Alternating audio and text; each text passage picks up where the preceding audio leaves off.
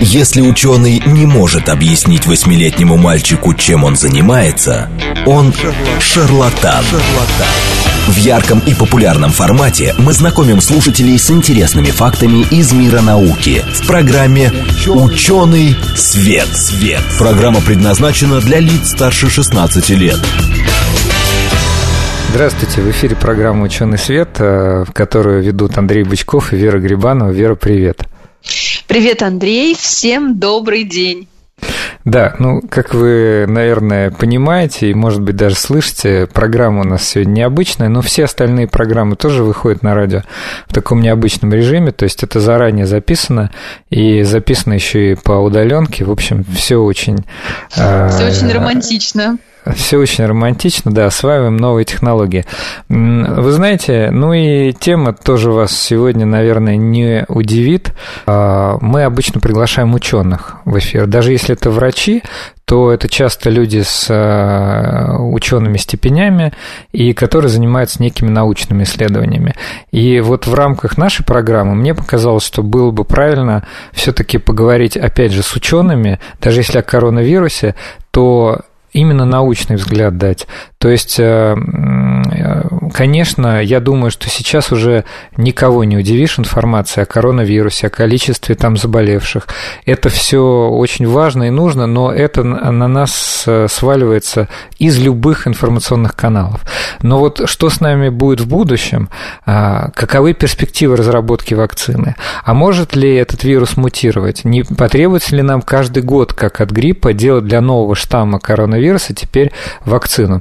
Вот это интересно. И мне кажется, вот эта тема как раз не так ярко обсуждается. С одной стороны, не так много, э, не так много компетентных людей, кто бы об этом говорил. С другой стороны, нет в достаточном количестве э, научных публикаций, и это понятно. Но мы, вот э, заполняя эту лакуну, да, э, являясь научной программой, как раз и постараемся сегодня об этом поговорить.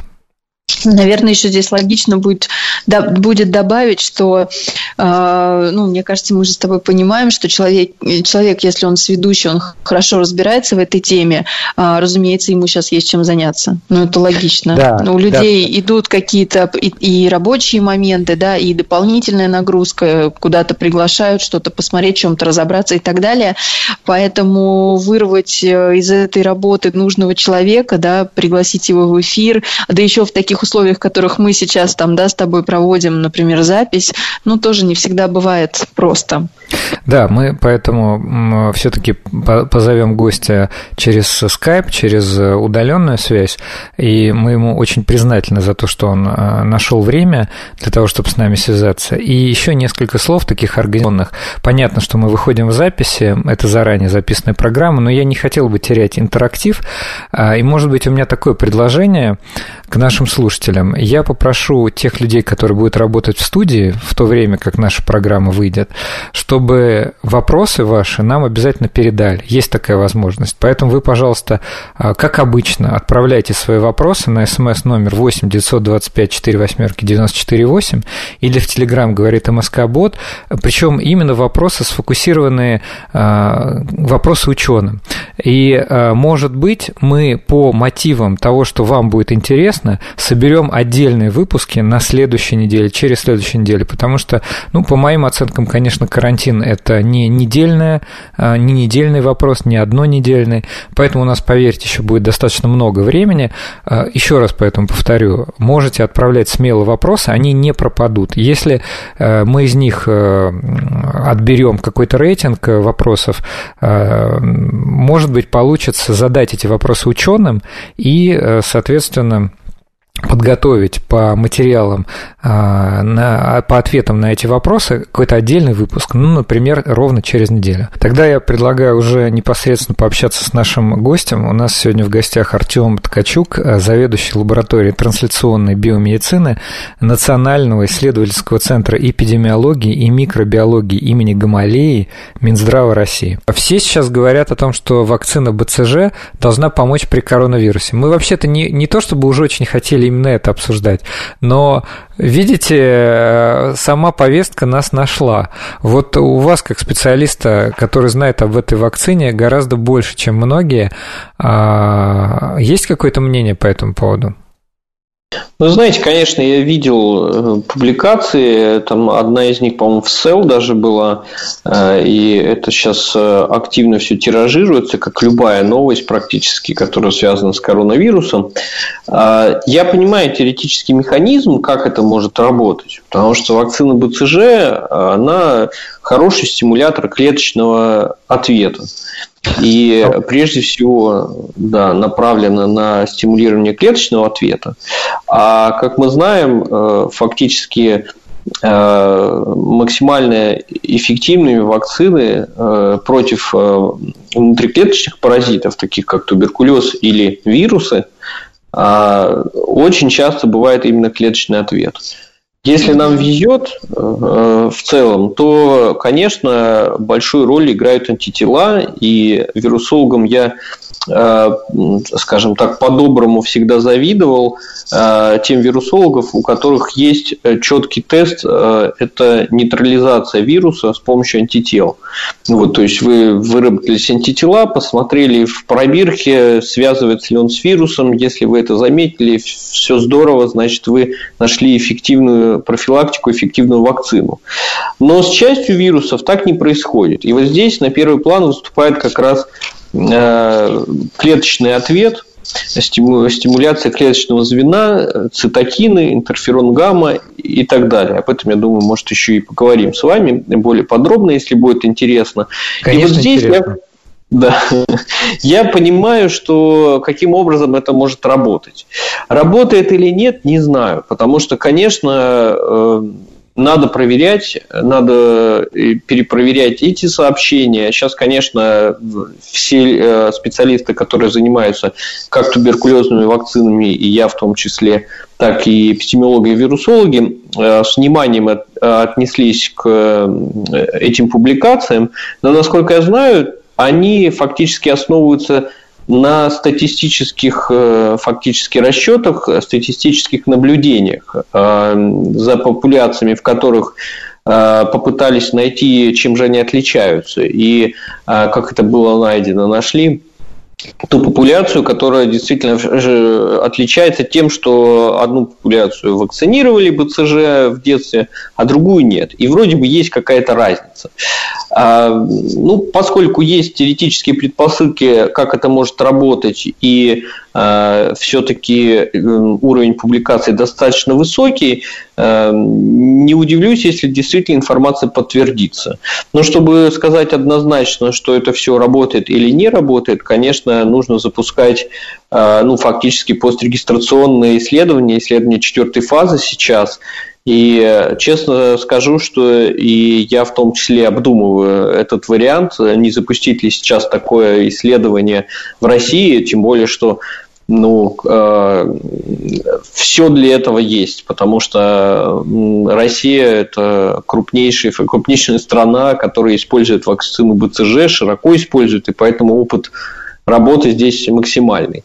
Вот, пожалуй, что могу ответить. То есть, конечно, однозначно сказать сложно, но вполне возможно, что э, это работает. Спасибо, да, это для нас очень важная информация, и мне кажется, для наших слушателей тоже очень интересно. Я бы хотел, э, я вижу, Вера хочет что-то дополнить, сейчас я скажу. Да, я хотел теперь уже непосредственно Артему э, вернуть более глобальный вопрос, который я бы хотел задать, да, то, о чем мы с ним непосредственно хотели поговорить. А, все-таки как вообще работает вакцинация, как устроены вакцины и как они разрабатываются. Что, э, насколько я понимаю, вот как раз его лаборатория, лаборатория трансляционной биомедицины, занимается этими вопросами как раз на всех этапах. Вот. А... Все так, да. да. Мне интересно было задать вопрос про а, начало вот этой пост, как вы сказали, да, Артем, пострегистрационной фазы, то есть четвертой фазы. Да. Вы сказали, что вроде все есть. В БЦЖ вакцины используются широко в России. Есть, соответственно, база, да, где можно было бы а, проводить это исследование. А что вообще нужно для его инициации? Как скоро, вот если мы смотрим даже гипотетически, как скоро можно его начать? Потому что если мы говорим про увеличение количества заболевших да, коронавирусом в России, то у нас получается получается, что с каждым днем оно там на 100, на 200 человек увеличивается. То есть, может быть, это да. как-то надо инициировать быстро. Что для этого нужно? Хороший вопрос. А, здесь э, два аспекта. Первый я могу рассказать, расскажу, как это все происходит, скажем так, в мирное время, в обычное.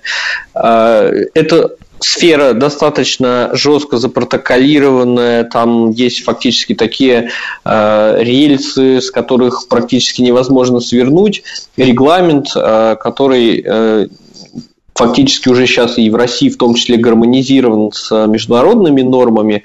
А что для этого нужно? Ну, во-первых, э, э, нужно разрешение этического комитета. Э, у нас они несколько уровней. А нужна клиническая база. То есть там, где вы будете проводить это исследование, кто будет оценивать результаты. Ну, это список эм, лицензированных организаций, как правило.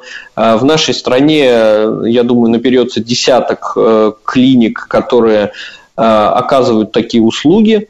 Э, то есть они не только занимаются э, лечением и разработкой, может быть, каких-то препаратов, но еще и ведут клинические исследования.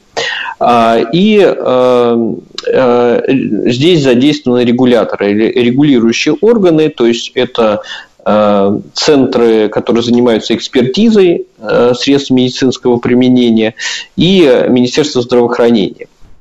В принципе, сейчас э, в норме э, эти все процедуры разрешительные, они занимают достаточно много времени. Э, то есть нужно подготовить все необходимые бумаги, протоколы там и так далее. Это несколько месяцев легко может уйти. Но у нас есть очень хороший опыт борьбы с такими вспышками инфекционных заболеваний.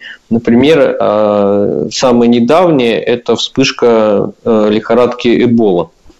И э, здесь как раз Министерство здравоохранения показало ну, максимальную сосредоточенность э, и слаженность работы, когда вакцина и все ее испытания были проведены за полтора года всего.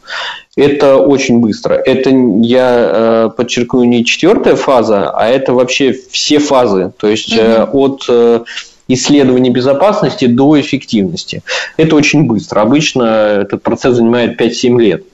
Вот, а, поэтому я очень надеюсь, что сейчас вот этот э, опыт позитивный быстрого обмена информацией, ускорения разрешительных процедур, он сработает и сейчас, и поэтому, э, если сейчас фактически научное сообщество, это значит клиники, которые способны провести это исследование, э, ученые, то есть мы и регуляторы, это Министерство здравоохранения и, соответственно, эксперты, быстро договорятся, то э, можно организовать такое исследование э, в очень сжатые сроки и э, такой провести пилот, пилотное такое исследование вот, ну, в ближайшие месяцы. Вот. Ну, я смогу ответить на этот вопрос фактически в ближайшее время, э, хочется сказать, э, позвоните мне через неделю, я вам уже точно смогу сказать, а, получилось А мы позвоним. А мы позвоним, да. да. Хорошо. Договорились. Ну, давайте, может быть, действительно, все-таки, как я предлагал, начнем сначала. Понимаете, в чем дело? Мы уже с Артемом в прошлой программе, которая вышла где-то год назад, с грустной улыбкой говорили о том, что части людей вообще необходимо доказывать э, необходимость вакцинации. А, то есть, э, э, ну, я думаю, что большинство все-таки понимает необходимость этой процедуры, но давайте скажем, а как это вообще работает? Что это такое за средство и почему оно помогает организму в дальнейшем не, заболеть или не заразиться? Да, а здесь э, чрезвычайно важный момент да, для понимания, что это такое, э, что дает вакцина, и э, такое понятие, как коллективный иммунитет, почему он важен. А вакцина сама по себе – это не лекарство. А, то есть э, часто обыватель путает э, и э, говорят о том, что именно про вакцину в качестве лекарства. Ну, вакцина как раз она создана для другого, она создана для того, чтобы человек не заболел прежде всего. Есть, конечно, категория вакцин, которые могут применяться для сокращения сроков терапии или э, для лечения, но мы сейчас о, них не будем говорить, потому что все-таки это э, частный случай. А да. Все-таки основное предназначение вакцины – это профилактика и ярким примером являются вакцины против гриппа, э, то есть против инфекций, которые постоянно присутствуют в человеческой популяции, существуют сезонные волны, и вот вакцины, они серьезно сглаживают Э, пики заболеваемости и, э, соответственно, сглаживают последствия, то есть э, нет таких тяжелых последствий, как мы сейчас наблюдаем с инфекцией, вызванной вирусом SARS, коронавирусом. Потому что в чем проблема большая? Возбудитель новый, иммунитета ни у кого нет, и вакцины нет, и поэтому мы видим вот э, такие последствия развития э, эпидемической ситуации, э, осложнения. Вот. А, так вот, вакцина фактически она обучает нашу иммунную систему, тренирует ее на безобидных для нашего организма компонентах, для того, чтобы в случае э, столкновения э, в реальной жизни с реальным патогеном э, иммунная система, запомнив этот контакт, натренировавшись, скажем так, она быстро мобилизует свои ресурсы, и ей требуется гораздо меньший срок для того, чтобы быстро активироваться и быстро подавить возбудитель и, соответственно, заболевание. И для, как это проистекает для, для человека вакцинированного? То есть, либо это минимальные какие-то симптомы, и человек даже может не понять, э, что э, он перенес это заболевание, столкнулся с возбудителем, либо вообще э, инфекция может протекать бессимптомно. То есть человек вообще не заметит, что он столкнулся с этим возбудителем, и об этом говорят, например, э, всякие скрининговые исследования на наличие антител в крови. То есть mm-hmm. можно взять у человека Э, кровь и посмотреть, э, какой репертуар, какое количество антител у него находится к каким возбудителям. Сейчас современные методы иммунологического анализа позволяют по на одной, э, ну, условно говоря, капле вашей крови оценить, с какими возбудителями вы сталкивались в течение жизни. Несколько да. упрощенно, да, может быть, несколько пафосно звучит, но близко к истине на самом деле. Вот. Просто одна из наших тем как раз вот посвящена исследованию такого популяционного коллективного иммунитета ко всем инфекциям, которые управляются с помощью вакцин. То есть входят в национальный календарь профилактических прививок. Там у нас, э, если все посчитать, э, около 20 возбудителей. Э, это два календаря, и по ЭПИД показаниям, и национальный, э, такой основной, где 12 инфекций. Так вот, оказывается, что мы за, в течение жизни можем сталкиваться там, с десятками разных патогенов, но это не значит, что мы болеем десятками разных болезней. И в этом плане как раз вот эта тренировка нашей иммунной системы с помощью вакцин, она и помогает и здорово помогает, но поскольку, как правило, если проблем нет то обычно э, этот э, вопрос, эту проблему не замечают, и поэтому складывается такое ложное ощущение, что ну, какая-то ерунда, вакцины, э, от них же не, не изменяется качество жизни непосредственно вот в момент прививки или сразу после нее, а еще и может и голова поболеть, или еще, не дай бог, температура 37 градусов будет. Поэтому не буду я делать прививку. Вот. А, и э, это печально, потому что фактически мы говорим о каких-то вещах, э, эпидемиологи рассказывают это все, пугают болезнями, но никто их всерьез не воспринимает, потому что нет какого-то видимого, ощутимого подкрепления этим словам.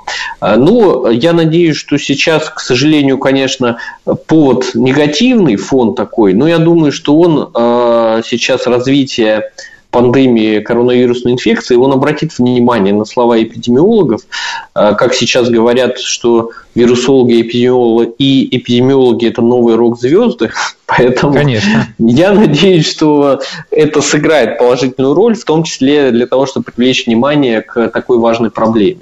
Все сейчас усилия вирусологов и эпидемиологов помимо борьбы непосредственно с пиком э, инфекции, с разработкой быстрых тест-систем, э, еще и направлены на разработку вакцины. А, я очень надеюсь, что вот тот позитивный опыт, который есть и в нашей стране, тоже по быстрому реагированию на возникновение вспышки новых возбудителей, а, он позволит а, в сжатые сроки создать вакцину, и мы уже в этом году этот препарат увидим и сможем его испытать. Хорошо. Андрей, у меня насущный вопрос, не могу не да. сказать. Артем, смотрите, вы говорите, да. ну, в следующем году мы тогда уже получим а, лекарство, вакцину, ну, не лекарство, а вакцину. А, есть ли такой шанс, что мы ну, не успеем, что просто я так понимаю, что развитие да, заболевания, оно довольно быстро происходит, жертв много, заболевших много. То есть э, вообще успеют ли медики найти эту вакцину до того, как да. мы получим какой-то огромный Э, не знаю, огромное количество летальных исходов и так далее. Да. Ну, здесь, конечно, э, вопрос достаточно сложный, и на него ответить, э, казалось бы, он, он простой, можно ответить успеем или не успеем, да. да. Но я, конечно, не смогу ответить ну, однозначно, Понятно, потому что, что да, да я не знаю. Я лучше расскажу вам, э, из чего складывается э, вот сам процесс создания вакцины, и, да, может конечно. быть, это каждый Давайте, для себя да. сможет решить, достаточно у нас времени или нет.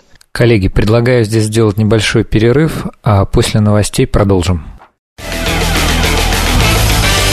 В ярком и популярном формате мы знакомим слушателей с интересными фактами из мира науки в программе «Ученый, свет». свет. Здравствуйте, это программа «Ученый свет». В студии, в нашей, можно сказать, виртуальной студии Андрей Бычков и Вера Грибанова. Мы сегодня выходим в записи и общаемся с нашим гостем удаленно. У нас в гостях Артем Ткачук, заведующий лабораторией трансляционной биомедицины Национального исследовательского центра эпидемиологии и микробиологии имени Гамалеи Минздрава России. Именно в этом центре и в этой лаборатории происходит разработка вакцин. А наш гость является специалистом в области разработки вакцины от туберкулеза. Но сегодня мы с ним поговорим о а, процессе разработки а, вакцины от коронавируса.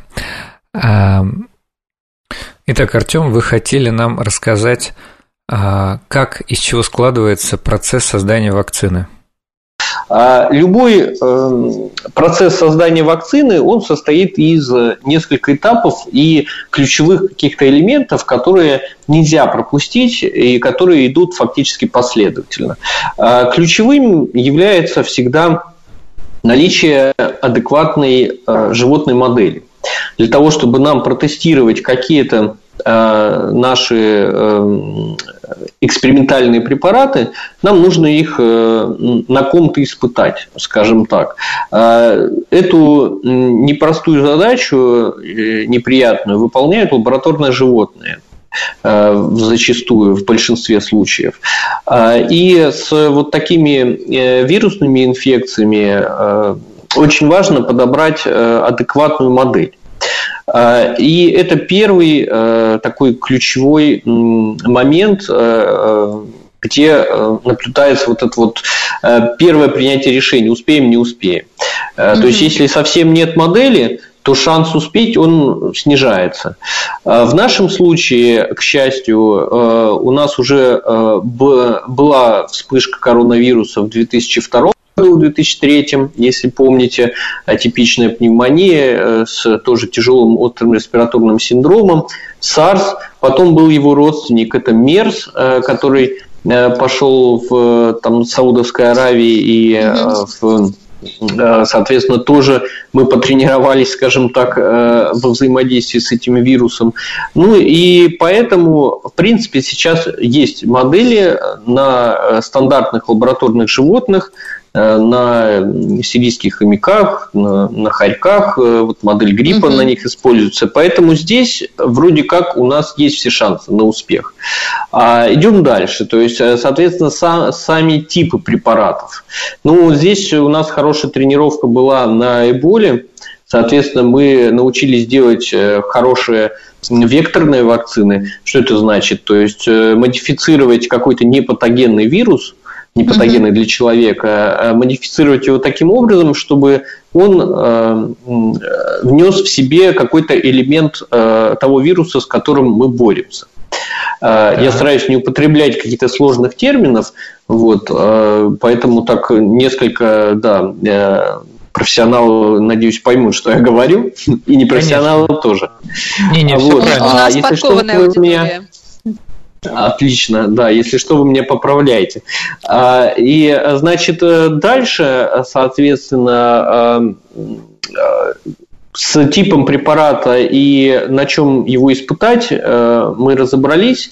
Поэтому, да, про типы препаратов еще надо сказать, что есть абсолютно Э, есть живые э, вакцины, это то есть взяли вирус э, и ослабили его, например, каким-нибудь генно-инженерным способом. И, э, да, или э, второй вариант его вообще убили. Вот. А третий вариант использовали, вот как я сказал, вектор, то есть какой-то непатогенный вирус, модифицировали его так, что э, вставили в него кусочек того патогена, с которым боремся. И последний вариант э, это фактически получили искусственным образом его компоненты, то есть полностью субъединичная рекомбинантная вакцина. Э, состоящие из белков, и добавили туда стабилизаторы и адъювант – это вещество, которое обращает внимание, привлекает э, иммунные клетки вместо введения, усиливает иммунный ответ на эти белки, потому что сами по себе компоненты э, такой вакцины, они обычно слабо иммуногенны, то есть не вызывают бурного ответа иммунной системы. А нам нужно как раз, чтобы она заметила эти все белки. Кстати, Артем, а в, прости, простите, да, что прерываю, а вот в качестве, мне всегда было интересно, а вот в качестве адъюванта какие используют компоненты? Что это? Это какие-то химические соединения или это белки какие-то, не знаю, которые как маркеры выступают для организма? Что обычно в качестве адъюванта? Обычно э, сейчас используют э, соли алюминия, э, то есть это гидроксид алюминия, но э, сейчас э, фактически эта область бурно развивается, и сейчас потихоньку на первый план стали выступать так называемые молекулярные адюванты. Это компоненты, чаще всего, например, это может быть фрагменты клеточной стенки, которые искусственным путем получены, или, например, кусочки генома вируса, то есть короткие олигонуклеотиды с определенным мотивом э, последовательности э, нуклеотид, нуклеотидов, букв mm-hmm. с ЦГ-островками, которые активируют определенный тип рецепторов системы врожденного иммунитета. У нас есть 13 типов у человека, 13 типов вот таких рецепторов, и каждый из них активируется своей какой-то молекулы консервативные. Это может быть либо кусочек э, клеточной стенки, либо кусочек ДНК или кусочек РНК. Вот. Ну, мы применяем этот подход и в своих вакцинах, в том числе и против э, туберкулеза. А, например, мы можем взять, синтезировать в лаборатории а, кусочек э, генома, короткий совсем, там порядка 20 букв, с определенным мотивом, который будет связываться с рецептором системы врожденного иммунитета и э, сигнализировать, э, смотрите, в организм попал патоген. И это приводит к выработке поляризации иммунного ответа по тому или другому типу, то есть либо на антительный ответ упор делается, либо на клеточный ответ. Это то, что нам нужно. А чем лучше это, чем алюминий? Э, алюминий, он фактически выполняет только функции депо, то есть он э, накапливает в себе антиген за счет большой площади поверхности, пористой структуры и постепенно выбрасывает это в месте введения. Таким образом, увеличивается время знакомства клеток иммунной системы с антигеном, который мы ввели. Добавив молекулярный адювант, вы не только э, создадите эффект депо с помощью того же алюминия, но еще и целенаправленно обратите внимание нужных клеток вам иммунной системы для того, чтобы у вас сформировалась нужная популяция и э, желательно она э, оказалась такой долгоиграющей, то есть сформировалась популяция клеток памяти. Вот к этому мы и стремимся, э, тому, чтобы правильно ввести антиген и обратить внимание нужных клеток иммунной системы, чтобы они надолго запомнили этот контакт. Хорошо. А вот, кстати, может быть, я не вовремя задам этот вопрос, но я его себе с самого начала, да, пометил. А, даже если сейчас все процедуры, в том числе испытания на животных, моделирование, а, разработка вакцины, все пойдет в штатном режиме, а за это время вирус очень сильно мутирует. Не потребуется ли заново все пересоздавать? Или, например, каждый год и каждые полгода придется под этот коронавирус делать новые. Как, как вообще вот это происходит, если вирус постоянно а, мутирует, например? Вот ближайший аналог, как мне кажется, грипп, хотя я здесь дилетант, может быть, я ничего не понимаю. Ну, Андрей, ты прямо мои, мои мысли прямо прочитал по этому вопросу, потому что от гриппа мы же часто делаем, да, и он все время меняется, а как вот с, с этим быть? Вирус помню как вирус иммунодефицита человека, который тоже очень изменчивый, и э, поэтому до сих пор не имеем э, вакцины против ВИЧ. Э, ну, я думаю, что аналогия с э, вирусом гриппа, она очень правильная. Есть способы бороться. Но что для этого нужно? Регулярно получать актуальный штамм этого вируса из популяции, соответственно, как это происходит с гриппом, то есть перед сезоном фактически выделяется нужный штамм, рассылается в референс-лаборатории, и на основе этого штамма быстро модифицируется протокол производства э, новой вакцины. Но это ограничивает нас в выборе собственно, типа вакцины. То есть нам желательно иметь живую или убитую вакцину вот, на основе живого штамма. А, если э, что, что значит, какая ситуация с коронавирусом? Ну, надо сказать, что его последовательность уже секвенирована, мне кажется, во всех странах.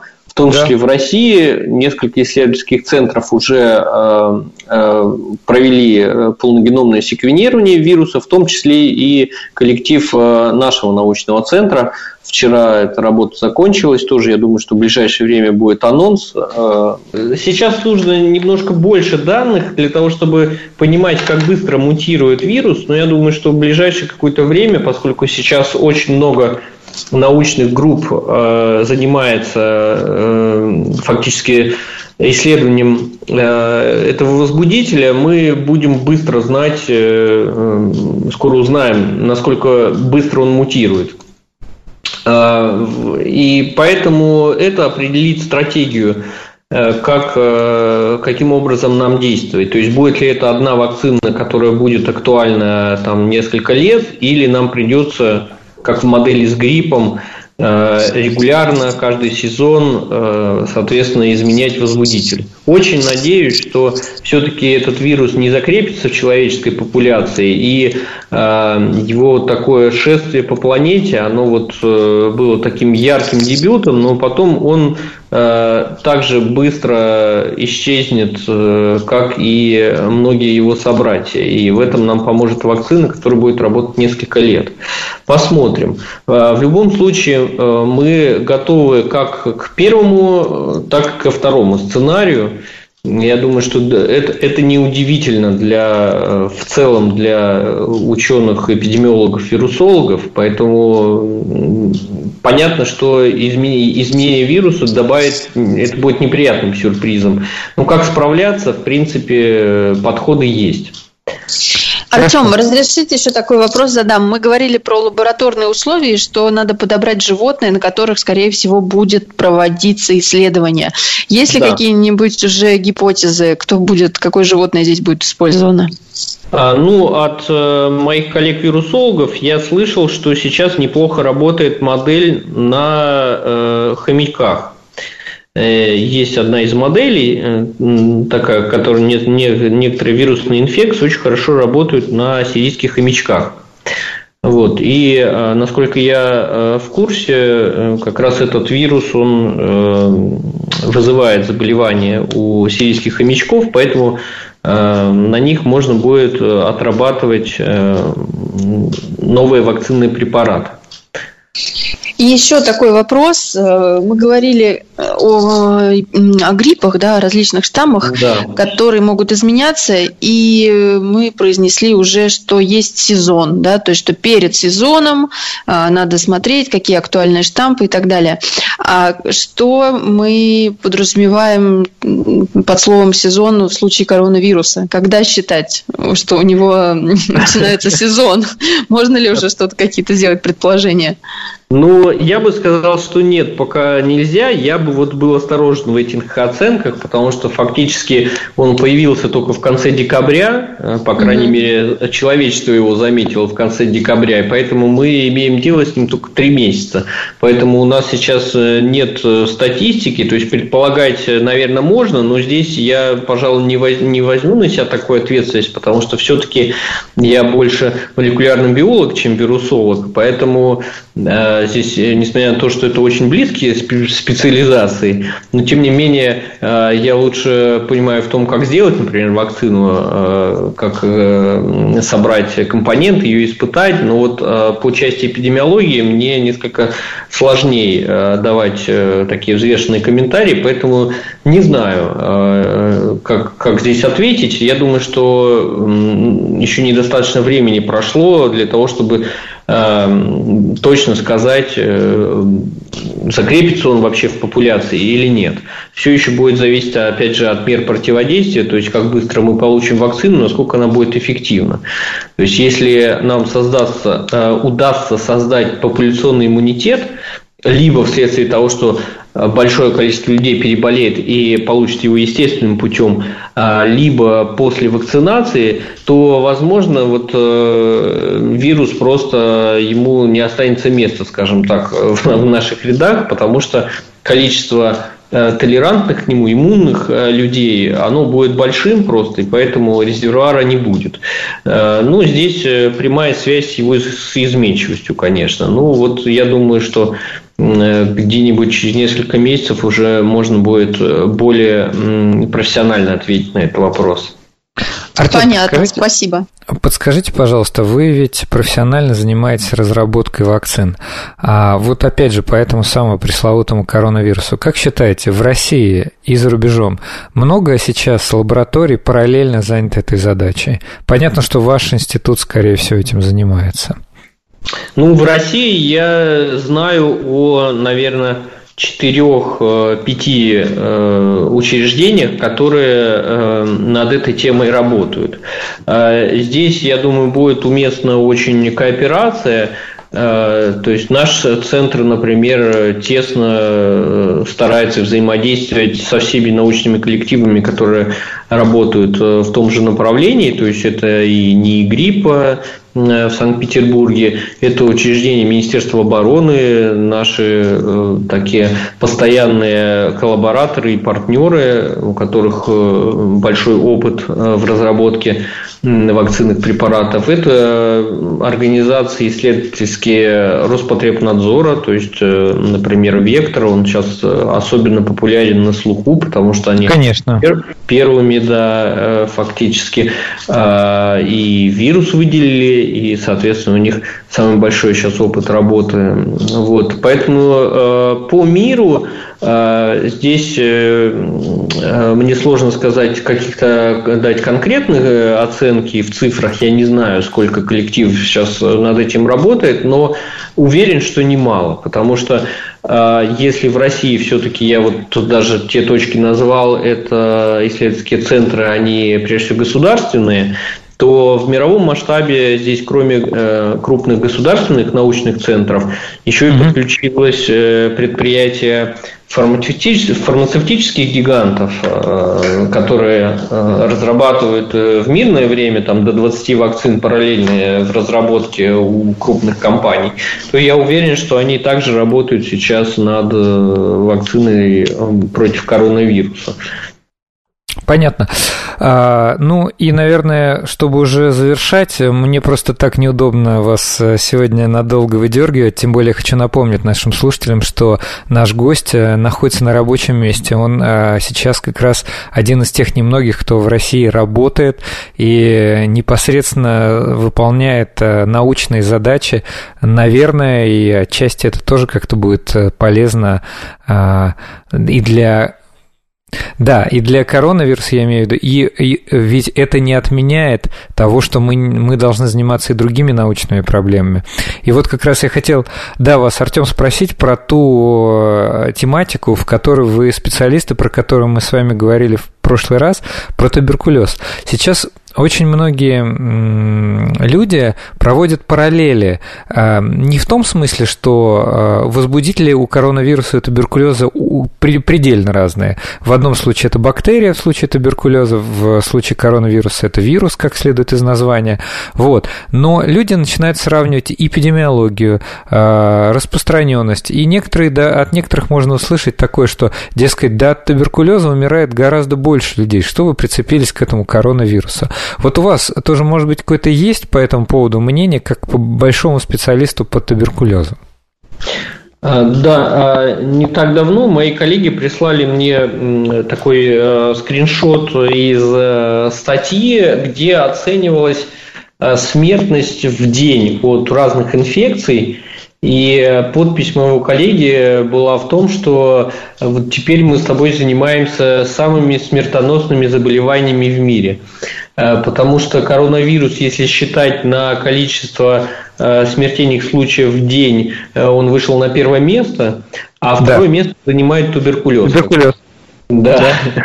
Вот так, так уж получилось. Ну, просто а, туберкулез, он имеет а, свои а, особенности, связанные с тем, что это все-таки достаточно долгая болезнь. То есть, у нее и даже нельзя сказать, что инкубационный период, то есть есть такая проблема носительства латентного туберкулеза.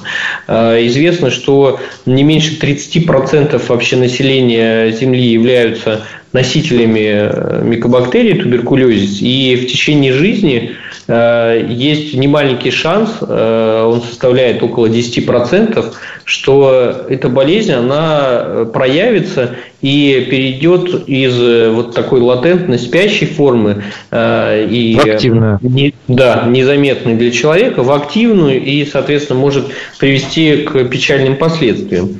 Вот. С коронавирусом все-таки такую параллель не проведешь, все-таки это достаточно быстрая, э, такая агрессивная инфекция. Поэтому здесь их можно только сравнить в том, э, что э, это большой охват, высокая заразность, путь передачи, вот, уже немало общего я уже назвал, но все остальное, вся, вся биология все-таки отличается. Вы совершенно правильно сказали, то есть это э, два, два царства, это, это бактерии и вирусы, э, совершенно разные организмы. Э, поэтому здесь сложно их сравнивать. Но объединяет их еще то, что, безусловно, нужно бороться с тем и с другим и э, не забывать про э, то, что помимо коронавируса, конечно, есть большое количество возбудителей инфекционных заболеваний, которые также опасны. И э, вот сейчас перегрузка э, медицинской системы, врачей, она не должна приводить к тому, чтобы мы забыли о том, что нам нужно лечить постоянно людей с другими инфекционными заболеваниями. Вот. Я не хочу перетягивать одеяло в сторону туберкулеза. Но все равно первое или второе место, но все равно это одна из э, серьезнейших причин смертности в мире. По общему количеству, конечно, туберкулез ведет. То есть э, он, э, он занимает, э, к сожалению, первые строчки. И для нашей страны он э, все еще по-прежнему достаточно актуален и э, представляет из себя проблему.